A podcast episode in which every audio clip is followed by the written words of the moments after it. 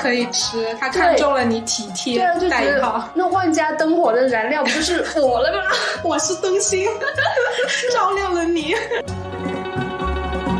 Well, you can kiss me on a Monday, a 他 Monday. 他身高很高，就他有一米七多，但是他应该是被这种社会的观念影响，就说女孩子不要太高嘛。他就哦说我不想长那么高。我我说你看你们班哪个男同学说过这一句话？为什么你你就会说这句话？Thursday, a Friday, a Saturday is best. 我从就是对中老年男性祛魅，然后到现在是所有，就是包括年轻年轻的，Most any day, you can 欢迎 be 自己 my 活出新可能，欢迎收听有理放肆，我是主播土拨鼠。现在此刻是有理放肆有史以来第一次与嘉宾面对面的一个线下录制。我们这一次请到了之前我们播客的老朋友，也就是在我们第二期第二期 对的录制的节目里面的 Cici 同学。啊、我这次很荣幸的跟他来到了同一个城市，我们就借此机会促成了这次面基，然后线下录制。Cici 先跟大家打招呼吧。Hello，大家好，我是第二期录制的西西。然后今天呢，没有想到那么快就可以跟土拨鼠有面基，然后我们就趁这个机会也也面对面的录制了这一期的节目。嗯，对，其实因为我刚换城市，然后就各种搬家、租房，各种忙乱，然后我的节目就不能再断更，下周二不能再断更下去了。我就想怎么办呢？于是我就想到了 在广最近的我，对对，而且 Cici 在第二期的时候其实并没有聊不婚不育的话题，当时我们聊的是服美役的话题，对吧？嗯对对我就想那就合适了，地点合适，人也合适，话题也合适。这次我们就面对面的来聊一下 Cici 对不婚不育的这个经历啊历程。嗯嗯，好，然后那我们就现在就开始说啦，Cici 重新介绍一下自己，因为有的听友可能不了解你，你要不就当成第一次跟大家见面。嗯，重，新介绍一下自己啊。嗯，我先介绍一下我的年龄吧，二十三岁，打工了，正式打工了一年的一个社畜，然后呃介绍一下那个 MBTI 吧，因为我觉得跟后面的那个内容是有点关系，嗯以及以及跟这一次我来到线下录制也有关系。我的 MBTI 是 ISTJ，就是计划性跟执行力比较强的。土拨鼠这次是早上十一点左右吧，跟我说。呃，可以录制吗？我说可以的，甚至可以线下，因为我离他只有五站地铁嘛。然后我就立刻就来了。就超级震惊，就哪怕都没有给我喘息的机会，说可以的，我来，然后半小时就直接打车到我的新住处，而且他的就是自从跟他见面之后，他的方方面面的生活细节都体现了 TJ 的计划性。对，我在来之前我已经把晚上那些菜已经切好了，回去就可以做。对，在等我的期间，甚至拖了一下地，做了一下卫生，就他的时间从来没有一分一秒是浪是浪费的。时间管理大师，嗯，所以我就觉得他要是这样的人能做出不婚不育的决定，我觉得会很有意思。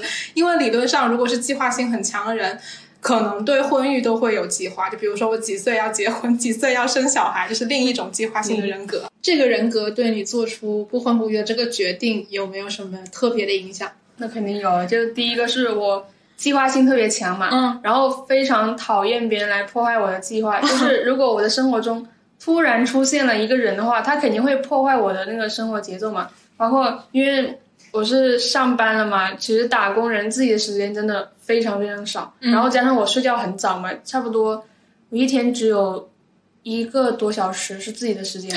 如果自己 这么惨吗？因因为你还要做饭啊，然后洗澡啊，什么家务那些事嘛，就应该一个半小时到两个小时左右吧，挺少的。去掉通勤、吃饭那些，嗯，就我已经这么少的时间是自己的了，然后我还要再分出去跟别人聊天的话，我觉得特别的累。对，好憋屈。就之前试过，就就我之讲到那个我被被拉郎嘛，那个那个男同事，嗯他应该是被他们怂恿的，有来找我微信聊天嘛。就那一天晚上，我感觉我我自己的时间一分钟都没有，就是要 要应应付他，因为我其实我不是说对他感兴趣跟聊天，我就觉得出于礼貌，别人问你东西你要回应但是我会过一会儿再回，过一会儿再回这样子。对，我就觉得我那天没有自己的时间，然后睡觉的时候觉得很。就就很不舍得去睡觉，嗯就是有些人可能熬夜的话，就是觉得自己没有时间，所以不舍得睡。就如果每天我在睡觉之前看了书啊，或者是干了我自己想睡、干想做的事事情，我睡觉的时候就会立刻就去睡。满足。对对对，嗯就我就不想自己的人生突然多出这样一个人，搞得我没有时间去做自己的事情。哦，真的好嫌弃。更何况如果生孩子的话，就是完全侵占你的时间了，就等于嗯下班是打另外一份工了。对，还是无偿的。对呀、嗯，这是你不婚不育的一个非常现实的原因。要不我们从头说起，是啥时候开始有这个念头？嗯应该是小学快毕业的时候吧。小学快毕业，就记这么清楚？因为那个时候我有个好朋友，他嗯他那个想法就跟那个时候的小孩好像有点不太一样。就我不知道他是受过什么思想，他就他有一天就跟我说，为什么要结婚呢、那时候小小的我的小小的心灵受到了大大的震撼。我第一次听这个观念，说、嗯啊，原来可可以不结婚的吗？嗯我以为是就是到了几岁就要上什么学，到了几岁就要工作。结婚生子这些都是要在三十岁以前完成的。那个时候，快到十二岁的我第一次听到了这个观念，我就非常的就被冲击了。然后后来上初中那时候也在学习嘛，也没有什么就就接受过这方面的知识。到了高中毕业的那个暑假，因为也比较闲嘛，就就疯狂的上网，就看什么东西都看，就看到了。那那个时候好像有一种男女对立的观点嘛，然后那时候我的那个思想也不是特别成熟，我就那时候有厌男的情绪，但是呢又厌男又可男的感觉。啊，我懂。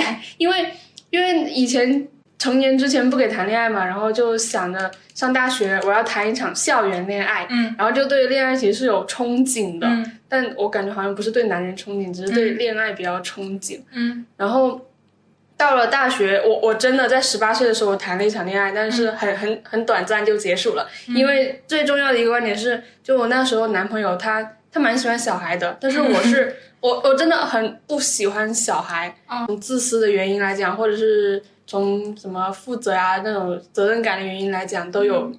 就就觉得养育一个小孩，你需要付出很多的精力。第一个是会消耗我的那个精力，然后就我怕保护不好他或者教育不好他，养育一个孩子就需要很很大的责任感是的，是的。然后，但是我那时候的男朋友又很喜欢小孩嘛，就这一个点，我又跟他有非常多的矛盾。哦然后那时候，就他甚至有跟我聊到过结婚，我觉得很恐怖。我我才十18八岁，对呀、刚刚上大学。他那他比我大两岁嘛，就但哦他那时候也是大学生，我就觉得很很恐怖。他怎么跟我聊这一点，就就是有点我可总能我有点点逃避。对我感觉他的算盘打得很响。对对，然后然后就那时候我们是异地嘛，我是在珠海上大学，然后他在江西南昌上，但是他、哦他姐姐跟姐夫是在广州这边，就是就其实我跟他认识，我是在网上认识，我们是网恋奔现，嗯嗯嗯，就我们也是奔现。然后他就、他就寒假的时候来他姐姐这边的家，然后才有机会见面嘛。然后他那时候说他毕业之后也想来广州这边发展，就是说就可能想让我安定点嘛，因为我家是住在广州这边。但是我觉得，就是我们我我们我们那时候还是学生哎，你怎么就跟我讨论这个？我就觉得很对他真他真的都挑好了，觉得学生时期的女生首先好骗，或者说筹码不需要很多就可以，呃，就是找到一个未来的妻子，对然后又正好在他想要发展的广州这个地对方，，而且是我我我觉得他跟我讲这个可能啊，有一个原因就是之前是寒假嘛，我不太喜欢出去玩那种。我有个妹妹嘛，哦我爸爸妈妈带着妹妹出去玩，然后差不多四五点了，我就问他们。你们什么时候回来？要不然我提前做好饭先了，等你们回来就可以吃嘛，快一点吃嘛。我就跟他跟我那时候男朋友讲了这件事，他就他就觉得赚大了。然后我就说因我因为因为我比较算是比较体贴的女儿嘛，所以我妈妈就就很多东西都愿意给我买，然后她也是说我我也愿意给你买真的，然后我就觉得是不是有点不太对劲啊？就是他突然想要成为你家长那种心态吗？就是想要把你当女儿养。嗯，不是，就好像觉得。就他在外面回来了之后，我在家里可以做好饭、那种，哦对对对，我就就是觉得不太对劲，啊不太对劲。有饭可以吃，他看中了你体贴对啊，就觉得。那万家灯火的燃料不就是 我了吗？我是灯芯，照亮了你。是啊，我那时候就觉得很很可怕，但是到后面就有更多更多矛盾嘛，然后后面就嗯没了，嗯 只有一个短暂的恋爱经历。嗯，所以就是从小学的时候，哎，你小学要是没有那个那个同学跟你说可以不结婚这件事情，你原来计划是三十岁以下可能要结婚生子了，按你的计划性。嗯，嗯可能不是计划吧，就觉得我周围的那些人人都是这样子，哦，然后就觉得好像我是不是也得这样子，就觉得好像就是就是人生必做的一些事。哎，Cici 是本身是广州人，是不是？我爸妈都不是广州人，是我是广二代嘛。你我爸爸是嗯是重男轻女非常严重的江西人，哦，你说这男朋友找的，找到一个地方去了。呃，他跟我爸还是一个大学的呢。我的天哪，这么巧啊！什么父子缘啊，父女缘呢？那你妈妈呢？我妈妈是河南人，哦，我我我就是你刚刚说，你说你身边的人都是需要按照那样的人生社会时钟去走，所以你从小是在广州长大，对，然后身边的人都是按部就就是班。就是妈妈那一辈的人几乎都是就三十岁之前就结婚生子了嘛。嗯，对，那肯定的。对，然后同龄的话，嗯我我没有什么同龄，就是同辈的那些表哥表姐啥的，就没有什么参考，没有没有什么参考。就是就是不会在我十几岁的时候，他们二十多岁，然后到了结婚生子那个年龄嗯那种参考。不过我二表姐她是她是结婚了，她有小孩，她、哦她应该比我大个八岁左右嗯的样子。嗯嗯，OK，所以这个不婚不育的念头是逐步的，根据你的人生经历不停的去更新，越来越坚定。对，只是从高三毕业那个时候，就是突然一个值，因为那时候确实是闲嘛，上网什么都看，就接受了很多很多的观点，就有些太偏激的也有，也有温和派的也有，嗯，都看。对对对，然后就到大学期间，就更有自己的那个价值观开始慢慢形成的时候，逐渐形成了我现在的一个观点、一个意识吧。嗯，然后可能十八岁谈的那个男朋友，让你更加无法预想自己真的结婚生子。对，我觉得有点可怕。理解原因，你刚才是不是也说的差不多了？就是嗯，现在，就是有一些自己的经历哦，还有家庭经历，就是我家里其实嗯爸爸妈妈那种不是我想象中的家庭关系，你想象中的家庭关系是什么？就是嗯。就爸爸妈妈感情好一点嘛，我总是觉得他们两个的感情不像，不太像那种很电视上看的。对对对对对，然后这对我影响是有点大的，哦就在这个环境中成长，嗯，就是原生家庭可能让你觉得对对家家庭没有那么向往。嗯，爸爸妈妈的原因。嗯好，那对这一点，就是你终于做做出了这个决定，家人知道你有不婚不育的想法吗？知道我从啥时候说的？嗯，我结束了我那段短暂的恋爱之后，啊，就那个时候，我妈可能会认为我是就在因为失恋的打击或者怎样，然后后来她发现我我是我那时候十八岁嘛，到二十岁，到现在我二十三岁嘛，嗯，不断的在跟她重复这一个观点，她就觉得我好像是来真的啊！就刚开始她说，呃最好还是就是到一个小孩，到后面变成了最好还是有一个伴嘛，结一下婚。到后面你可以不结婚，但你最好还是有一个男朋友。啊，男朋友。对对对，哦就是从逐步从你要有小孩到你结个婚，后面你要有个男朋友。嗯，他们的让步已经看出他们的慌张了，也看出他们越来越相信你说的话是真的。然后之前也跟他说过，就我签那个遗体捐赠嘛，然后他们那时候就很震撼我，我就怎么样说出来跟他们，就其实我不太想跟他们讲，因为怕他们想东想西嘛。什么你老了怎么办？怎样的？我说老了死了，反正国家会给我处理我的尸体，给我埋到公墓，我还是大体老师，我都早就捐赠遗体了。然后我妈听到的时候，她那时候说有一点难过。他已经想到女儿的尸体了。对，我就说，我就说，嗯，不用担心，我肯定在你之后死去啊，不用担心，有人帮我处理的。哦，所以这些都是妈妈的看法。那爸爸有做什么表态吗？呃，我家丧我式教育，他他没有什么想，就爸爸连这个都完全不管。他他他知道，但是他说，嗯，没关系啊，你怎么想就怎么想咯，就丧的很很彻底，差不多吧。嗯嗯哦。好的，所以有没有想过继续说服父母？就说服父母这一点对你来说很重要吗？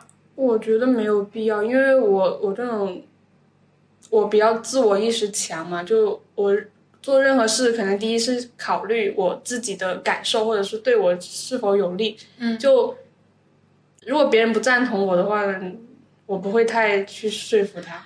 哦，我觉得这一点好宝贵，因为包括我自己，还有很多可能听友，他们都会想说啊，父母不理解我，不支持我，然后他们就会很痛苦。包括我之前也很痛苦，但是你会觉得别人不同意无所谓，是不是？对，我觉得，我觉得他他的那些意见又不能影响我的决策，影响我的人生什么的。嗯，只要他不逼你。去结婚应该也没有人能够逼你，逼不了吧？就领证啥的也本本人过去才行啊。对啊，对啊，对啊，所以就是继续坚持做自己想做的事情就行了，不用太在乎父母的那个看法。那你好像刚才跟我说，你的朋友跟你的想法都是一样的，不然就不会是你的朋友。是的，是的，是的。所以我们现在聊一聊朋友跟跟你的这个不婚不育的这个想法的契合度到底是怎么来的。怎么找到跟你一样不婚不育的朋友？其实就是认识人很多嘛，你跟他聊聊聊，如果有聊到一些观点不太适合的时候，我就会跟这个人减少接触。然后聊的越来越多，观点不太适合，就越来越多的观点都不不匹配的时候，就不接触，直接对，就也有不接触的条件，是避免跟他接触吧。就是 ISTJ 人可能处理事务的时候就喜欢一刀两断嘛。不太适合我，我不想再去跟他说服他是怎样，就直接断了这个关系。哦，你不喜欢说服别人，是因为你一旦不喜欢这个人，你们之间就没有沟通的那条线了，所以确实很清爽。对，因为因为每个人的观点不一样，这个是确实是。但是如果实在是怎么样都不能融合或者怎样，或者你相处起来很辛苦啊，就是就消耗自己的精力。我不太喜欢消耗自己精力的任何事情。看得出来，就活得很这啥清醒，但是但是我会有有很多老朋友，就是比如说很多老朋友跟你观念不合，你也是可以很快切断联系的，差不多吧。有 ISTJ 认识到这个人格，很干净利落啊。好，那那现在的朋友大概，比如说就是像线下可以见到面的朋友，大概有多少个都跟你一样是不婚不育的？一个，一个，因为我朋友很少，我很少社交，少而精，少而精，对对对，很少社交，一个也不错了，就是而且是线下可以见。哎，现在我本人 第二个 我线下好像也是第二个，因为我另一个面基就是在武汉有面面基，跟那个木木同学，他也是线下面，我是通过播客认识不婚不育的姐妹，现实生活中确实我感觉很难。嗯，那你们之间会做一些未来的规划？就我们现在在看房，真的有？就随口一问，真的有在规划买房吗？顾新那边是应该是独顾吧？那边的房好像全款三万多就能买一个三十多平、五十平左右的，但是它在东北那可能会有点冷，但是但是有暖气就还好。不过就像异地买房还有社保那些，我目前为止不太会弄啊。然后我朋友他是比较想去广西，因为广西跟广东的那个气候差不多嘛，比较近。而且还有原因是他特别喜欢吃螺蛳粉，嗯，就他就想去广西买房。对，我觉得广州这边的螺蛳粉我吃了也很好吃。我我可能比较挑，我榴莲螺蛳粉啥都不不吃。他特别喜欢吃螺蛳粉，他说他要去，他以后要去广西养老。啊，我说我想我想去北方一点的地方。冬天就冬天冷的是有暖气，但夏天不会那么潮湿，因为哦广东真你讨受不了，厌潮湿受不了。我从北方逃下来是因为觉得北方太冷太干受不了，所以就是呃，你们两个其实规划的很详细了，因为你刚才甚至都说到社保、异地买房的问题了，你有们是有在看这些买房的东西。哦，真的认真讨论过。是的，是的。嗯，就是说以后如果说达成一致的话，你们是计划两个人一起买一套房，然后住在一起是吗？我是计划跟人住一起。他呢？他他应该也是，但是我感觉他是他是不想结婚，但是他好像有一点点想谈恋爱的感觉，因为他是没有谈过嘛。我可能谈过，然后我就觉得，哎，也就那样子，就一定不是很向往。对，什么事情都一定要经历一下才能对对续备。对，我我就觉得也就这样，也没有我以前十几岁的时候想象的这么的浪漫，这么的嗯什么什么的。嗯，嗨，都是电视剧嘛。你说父母的关系在电视剧演起来，也每次都人家都是和和美美。现在家有儿女那种，现在都现在都羡慕。对，嗯，好，哎，所以所以做出这个决定之后，对你自身除了说可能对未来规划会有跟朋友一起养老的影响，还有什么其他的影响吗？嗯，第一个可能是生病这一方面，因哦。为现在就是又有什么核污染啊，然后这个那个啊，就可能想着能不能平安的活到老先，安全感的时候，对对你的警报又开始响就了。是就是在想，如果自己住的话，可能有时候生病，然后不太方便自己去打幺二零啊，或者是去看病什么的，嗯。然后就在想养老这一方面以及一些医疗方面的安全问题。嗯，我就在想，如果如果我能早一点就存够钱的话，是不是早点去养老院会安全一点？突然突然从和朋友养老又变成了养老院。就就是我跟他是同龄嘛，我就是想，就他本身他身体是有一点疾病嘛，就可能、怕你照顾不来。对对对，我就觉得互相照顾的话，可能没有那种去专业的养老机构更更服务的更到位吧。嗯嗯，对，所以就现在就想着赶紧搞钱，然后考察一下养老院的现有的一些服务设施。对，就因为你有基金储备的话，才能面对各种就突发事件嘛，突然需要钱那些，对对就存钱嘛，存钱也有安全感。对，我这边插播一下，C C 有多会过日子，可以吗？可以可以可以。就自己跟我说，他现在是每天上班是自己去做饭嘛，对吧？然后他刚才给我看了一下他一整周的菜谱，是一整周吗？是的，每天早餐吃什么，午餐吃什么，然后每顿饭你说基本上自己做都不会超过十块钱。嗯，十十块钱应该是吃的吃像牛肉那种比较贵的了。吃的比较好的才是对不会超过十块钱。一般一般一般六七块钱，五六块钱啊左右吧。哦，太牛了啊！然后你还跟我说什么？就是出门的时候出门的时候必然会带伞，还有水杯、保温杯，对保温杯。我说今天来我家，我刚搬家，没有第二个杯子。他说没事，然后他就掏出了一大桶保温杯 保温杯，真的超级养生。而且他来我家看到我的柜子是开着的，他就仿佛贴心的帮你关上 惊弓之鸟一样说：“天呐天呐，你赶紧给我关上，怕我受潮，就是怕衣服受潮。”因为广州这边确实是比较潮湿的。嗯，对，就是感觉你在生活方面其实自理能力很强，虽然你比我小很多，也才刚毕业一年，对吧？嗯自理能力真的好强，我要向 Cici 学习的程度。嗯，然后你你你就是，比如说，可能这是你平时的生活模式，但是你也希望通过这样的生活方式节省一些钱，然后多存一点自己需要的存款，是吗？对，而且是我比较喜欢有规律的生活。嗯，就很健康。对，就这种节奏让我感觉非常的舒适。TJ 人格又出现了，就一切都在计划之内，井井有条。对，嗯嗯，对啊，所以说第一个影响是对自己的健康方面的影响，会为这个做一些风险方面的对储蓄。那你有买保险吗？保险就就除了公司买的，没有买其他。那我建议你可以再了解一下保险这方面。不是之前之前买过那个什么风控险，那个什么嗯新冠险买过，哦哦然后后来就没有买了。嗯，好，这个好像也不能展开，搞得我们像搞推销。嗯，第二点有没有就是不婚不育对你未来的影响，或者对你工作上面的影响？工作方面的话，其实我那同事，我们部门是有一个姐姐，她是没有结婚的，也嗯就没有结婚生子，嗯。她比我大一轮吧。嗯。然后还有一个姐姐是结了婚，但是没有孩子的。嗯。然后就可能有有这样子的同事存在，然后年纪嗯也算比较小吧，也没有什么就是问我这些的女同事啊，男同事是有的。我之前我们公司去团建的时候，有一个应该三十五加的一个大哥，他他他他问我，问啥？他问我小陈，你以后想要想要多少彩礼？我说啊啊，不好意思，要逼掉。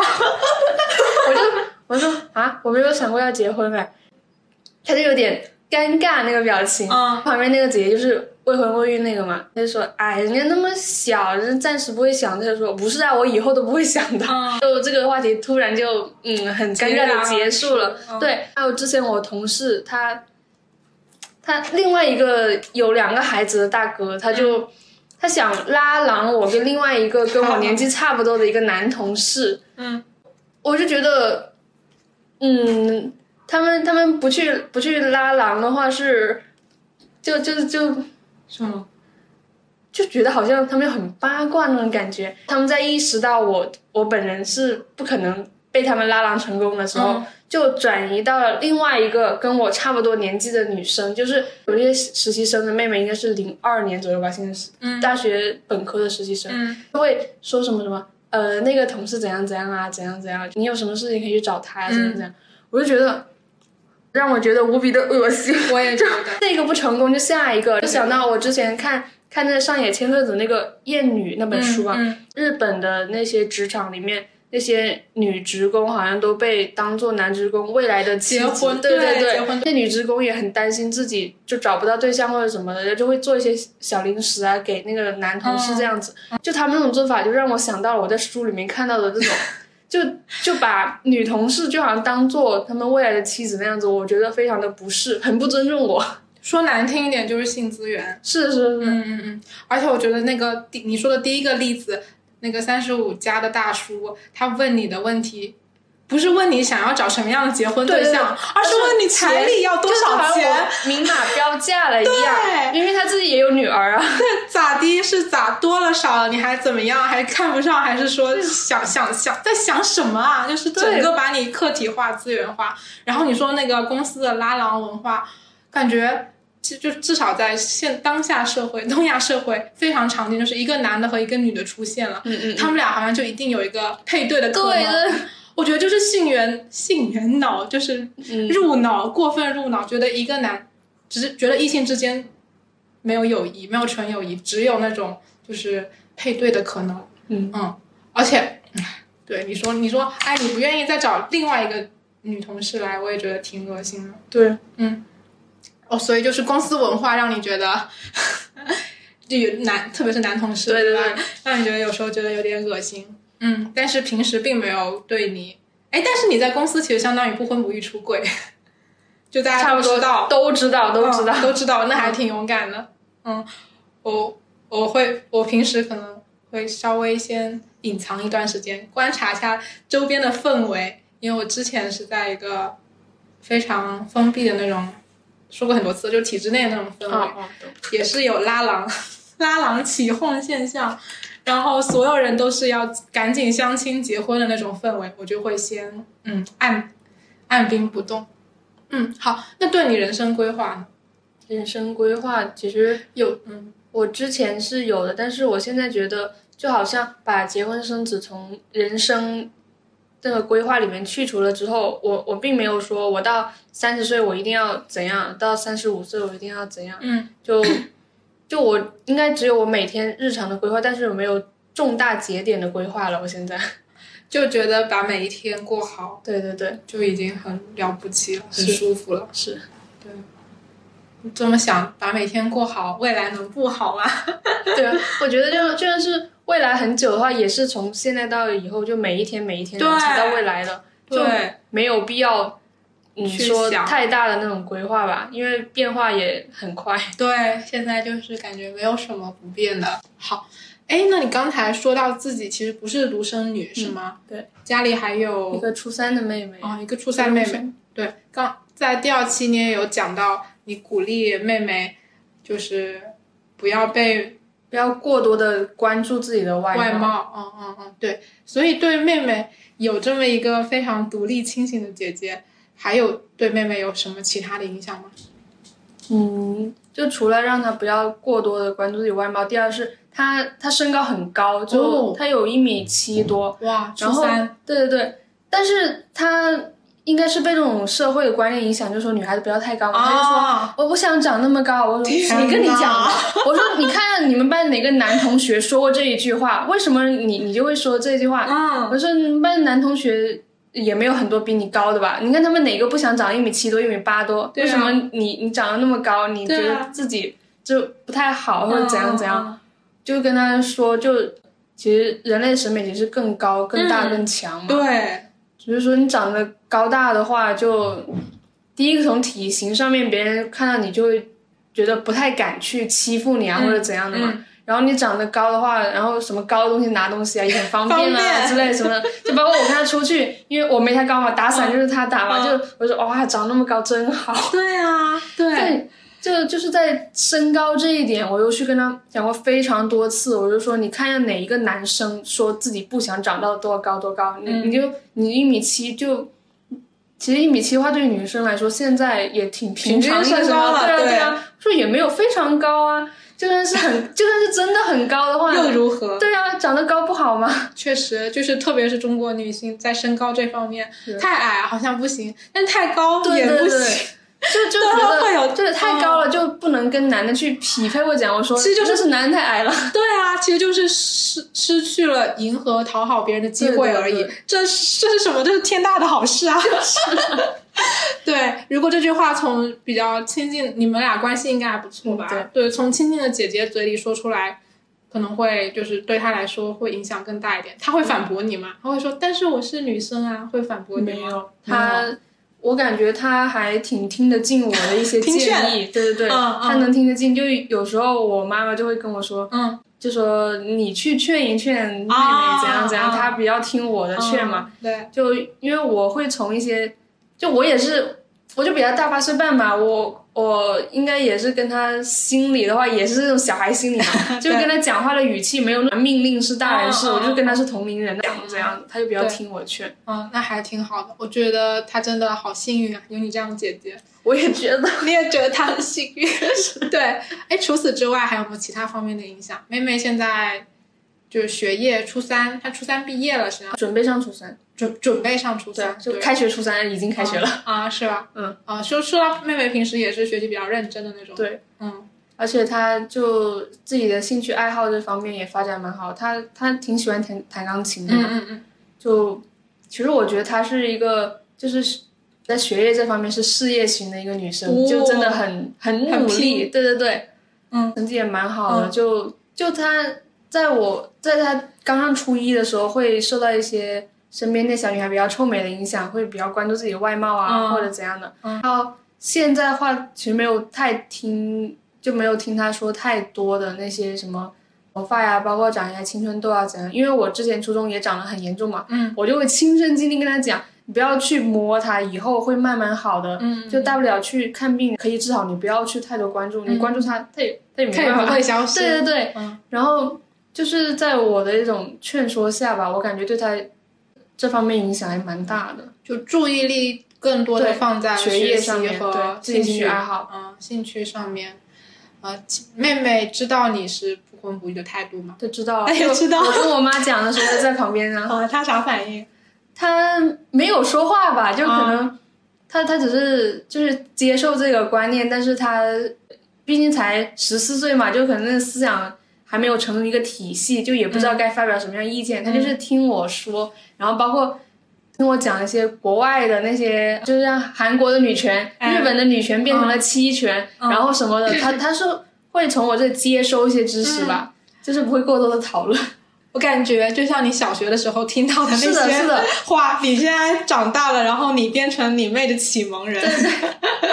我会跟他讲这些，然后包括我看书的一些东西跟他讲这些。嗯，哎，那还蛮好的。你你妹妹从此也知道另一种可能性，是另一种人生可能性啊。好，那妹妹的部分，关于给妹妹带来什么影响的部分，你有没有要补充的？嗯，差不多就这也没了。差不多这个。嗯，好，那我们接下来回到刚才的话题，刚才有提到，嗯，你提到一个虽然厌男，但是有时候之前那段时间还会可男。哎，这边我想先跟跟你讨论一下，或者跟大家讨论一下。其实我觉得厌男并无法对标厌女，对对对，是不是？我觉得厌厌男只是厌恶那些，行为不端的对对对。男性，但是那些正常的话，还是会很尊敬他，嗯尊重他，至少不会讨厌。是是是，哦至少正不会常的相处那样。嗯，但是厌女就普遍的，对，就没无一能没有人能幸免，是。男男女女没有人能幸免的厌女。嗯，哎，要不再展开稍微展开说多一点，因为嗯我平别的平台的听听友可能会问我，你们一直在说女性主义、女权主义，一直在说厌女，到底是什么啊？就是可能也有一些比较还没有这方面了解的人，就补充一下，你认为厌女的，就是核心的那个标准是什么，其实我觉得是或者特表色？表现在生活中的方方面面。嗯，第一，像我刚刚说的，我妹妹觉得她长得高不好，对，对，这个就是觉得长得高的女生就没有办法成为男生的配偶，跟他们身高不是很搭或者怎样。嗯然后第二就是一些粗口，全部都是带女的。全都是厌对女口癖。嗯就我我之前有看过一个观点，就说什么我我骂骂你妈，不是在骂你的妈是怎样？我就想着，那如果不是在骂，不是真的在骂你的妈，为什么不可以换另外一个词呢？对啊，为什么不能爹呢？对对对，我就我就看我之前转的一些微博，或者是一些想我之前讲的一些话，我就想着，为什么我会脱口而出就这样子？样包括现在有时候我也会无意识的说出来，嗯我就觉得好恐怖，我被这个指、就是侵蚀了我的思想，对，就是对表现在生活中方方面面。嗯，我而且对你说到口癖，就是我会下意识的，因为我觉得说粗这个这件事情是一件比较叛逆和出格的事情，我喜欢说，但是我会下意识的去修改对对对，我现在也会 修改性觉得别会 会改。啊。然后我刚刚说就是厌女让，你说你妹一米七，其实是很美好的一个嗯身体指征嘛。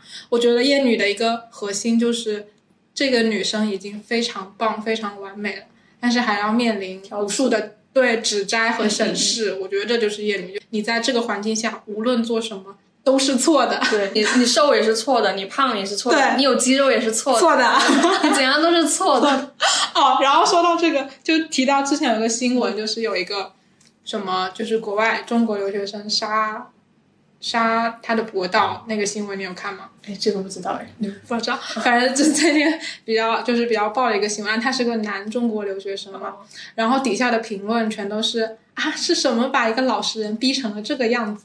就是一堆人在那边善解杀意，哦，对，嗯，然后我觉得但凡这边换成性别一换，我觉得会有不一样的风评。啊、就是厌女就是无限对男性的宽容，是。嗯，好，然后刚才说会有一个阶段厌男又可男的阶段，然后到现在对男性祛魅，可以跟大家说一下这个过程。就我从就是对中老年男性祛魅，然后到现在是所有，就是包括年轻年轻的，因为我那时候觉得中老年的男性，因为他们思想是就无法对对对，已经根深蒂固了。然后我就会想，如果年轻的男生会不会跟他多聊一聊的话，他会 就是思想不太一样呢？因为也是在互联网时代嘛，也会接触一些这些啊新思想。啊，然后就是我公司有一个比我小一岁的一个男生，嗯就我们下班的时候是去地铁站顺路的嘛，就会跟他经常会聊天。嗯然后有一天。我我是什么时候彻底觉得我不要在这跟这个人说话的时候，就是就是，呃，我有一天我加入一个广州的女摄影、女模特一个群嘛，哦然后有一个女生她分享出来她被她朋友的朋友强奸未遂的一个亲身经历。我那时候看的时候我就非常的震惊，我就觉得她就第一个是很同情她，第二个她的那些处理方法，我觉得她非常的聪明。哦，就就是留证据取证或者去报警或者怎样，都做的非常非常的好。嗯我下班的时候我就跟他分享了我我我今天看到的这一件事嘛。我就说我有个我有一个朋友朋友他分享他经历他说他被强奸未遂我就说怎么会这样子？他你知道他的评论是六。我那时候觉得什么？什么？对啊我我我我那个时候简直就我不想跟他说我就说你们男的怎么都这样子？然后他就说他说他他不会这样，我就说那那你对于一个那种罪犯的态度，一个正常人不是应该谴责他吗？而不是就是觉得他很棒，也我也我也不知道他说出的那个评论是是出于什么样的心态。他说在小学的时候，就班里有些很很烦的男生会弹女生那一带嘛，然后怎样，就是不太尊重女生。他说他又没有这样子，我说那那所以你要跟这些人割席呀、那我说这些的时候，因为因为不是在说你，你就觉得没有被冒犯到才是正常的、啊，是不是？嗯。然后就是走到半路嘛，我就走开了，我就不跟他一起走了。从那天开始，我每天下班我都是跟他一段距离，我就不跟他一起走了。就是我处理，切的好干净对对啊，对，就就包括工作上的一些，当机立就断。除了工作上一些正常的对话之外，我不会再跟他说任何的话了。嗯，嗯他后来有没有追着你解释啊啥的？没有，就他可能知道，他可能知道就是惹到我生气了，而且他、他平时也是感觉有一点点怕我吧，因为 不错，在公司人设立的不错，比较凶的反那种。反正嗯。就有就过了几天，好像下班的时候他在前面走嘛，然后我在后面，他好像故意慢一点走，啊。看我会不会跟他说话，我没有跟他说话，我就在后面慢慢走慢慢走，然后后面他就识趣了，啊，他这个六以后不会轻易说出口了。他也不敢轻易跟我说其他话。其他话，哎，干得漂亮，只能说干得漂亮。对我发现，就是男生遇遇到这种女性受害的案例的时候，第一反应带入的都是男性，对对对，就觉得我不是这样的啊，我，但是他没有考虑过女性受害者的那种情绪，啊就觉得好像你又不是罪犯，你为什么会跟他共情呢？这是什么心理呢？各种共对啊，情不应该。不应该是谴责这个罪犯才是正常的吗？怎么会觉得你在骂我？我没有骂你啊！谁做贼谁心虚的，对只能说，嗯，所以就从此就觉得，嗯、就算是年轻的男的，他只要对，只要是个男的，他就没有办法摆脱他这种既得利益者的思维和地位。嗯，那除了这个，就是对这个强奸案的一个态度之外，还有什么点让你觉得这个人没救了？这个男的没救了？第一个是他，他有四个姐姐，这个一听就应该是所有女生听到这种都会觉得很震撼，或者是想避开这个人吧。对，就当时是怎么发现他有四个姐姐的？好恐怖！之前他跟我讲他他姐姐怎样怎样，我说你姐姐比你大几岁啊？他说他姐姐比他大一岁。我那个时候是不知道他有几个姐姐嘛，但是我听到他姐姐比他大一岁的时候，我已经知道是什么成分了，就是要追男孩嘛，怎么才比他大一岁？刚生完宝宝就立刻怀，这其实对身体很伤很大嘛。对，然后到后来，他又讲他他这个就有天带一把伞嘛，是透明伞，我说、嗯你这伞好好看啊，一般是女生可能拍那种日系照片会拍嘛。嗯他说这是他姐姐的，然后是是他大姐。我说啊，你有两个姐姐呀、他说他有四个，就他也是很不好意思的说说他有四个，因为自己也知道对不好意思他自己也觉得就就说出来很不好意思，嗯就可能是这钉在他的耻辱柱上了。然后然后我那时候就非常的。震撼！嗯我说啊，你有四个姐姐，那你妈妈那时候躲超生的时候不是很辛苦吗？嗯，然后他怎么说？他就说他他妈妈那时候是就是村口会那种要抓抓那种超生嘛，嗯会滚动播放他妈妈的名字怎样怎样，哦，滚动播放，对就是要然后他要躲起来。对，就是躲嘛，就是超生，然后就生了他，然后我就说，那你你爸爸也不太行哦，第五个才生的男孩哦，对，对，因为是男性决定性别的嘛，对吧？但是妈妈真，他妈妈真的好辛苦。对啊，真的好受罪啊，那么多孩子。然后我那时候听到他有四个姐姐的时候，我就觉得啊，这个人可能从小生活在这种环境，应该是没救了吧。但但但我那时候还是对他抱有希望，因为我听到他说，如果以后他的他以后的老婆不想生孩子的话，他们也可以不要小孩。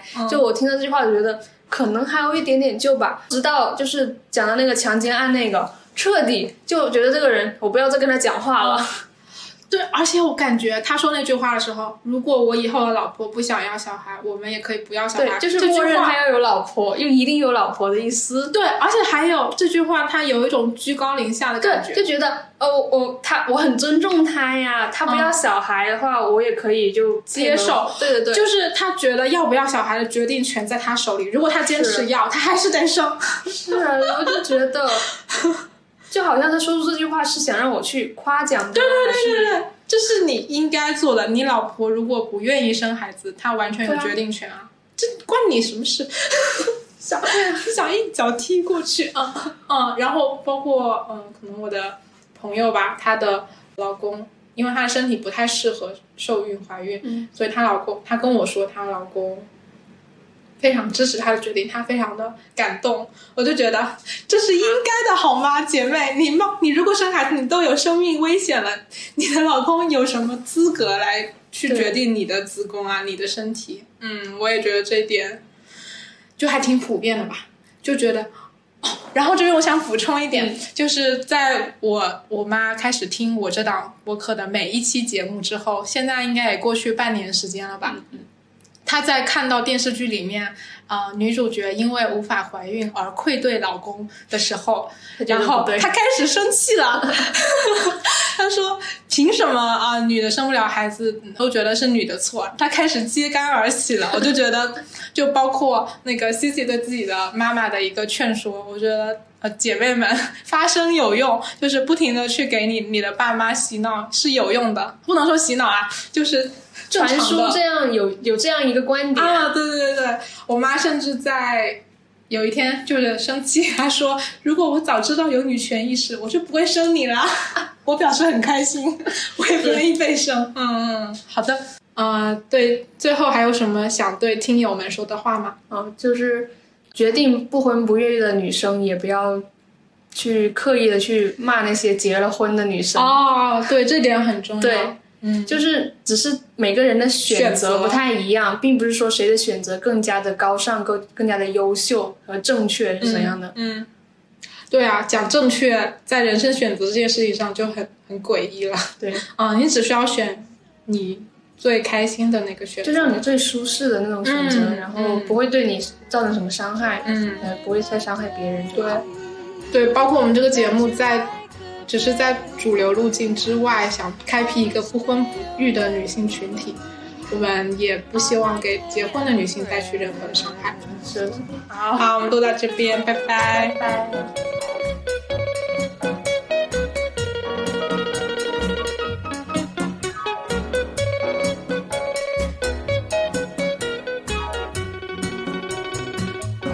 you can make it on a bleak day, a freak day, a week.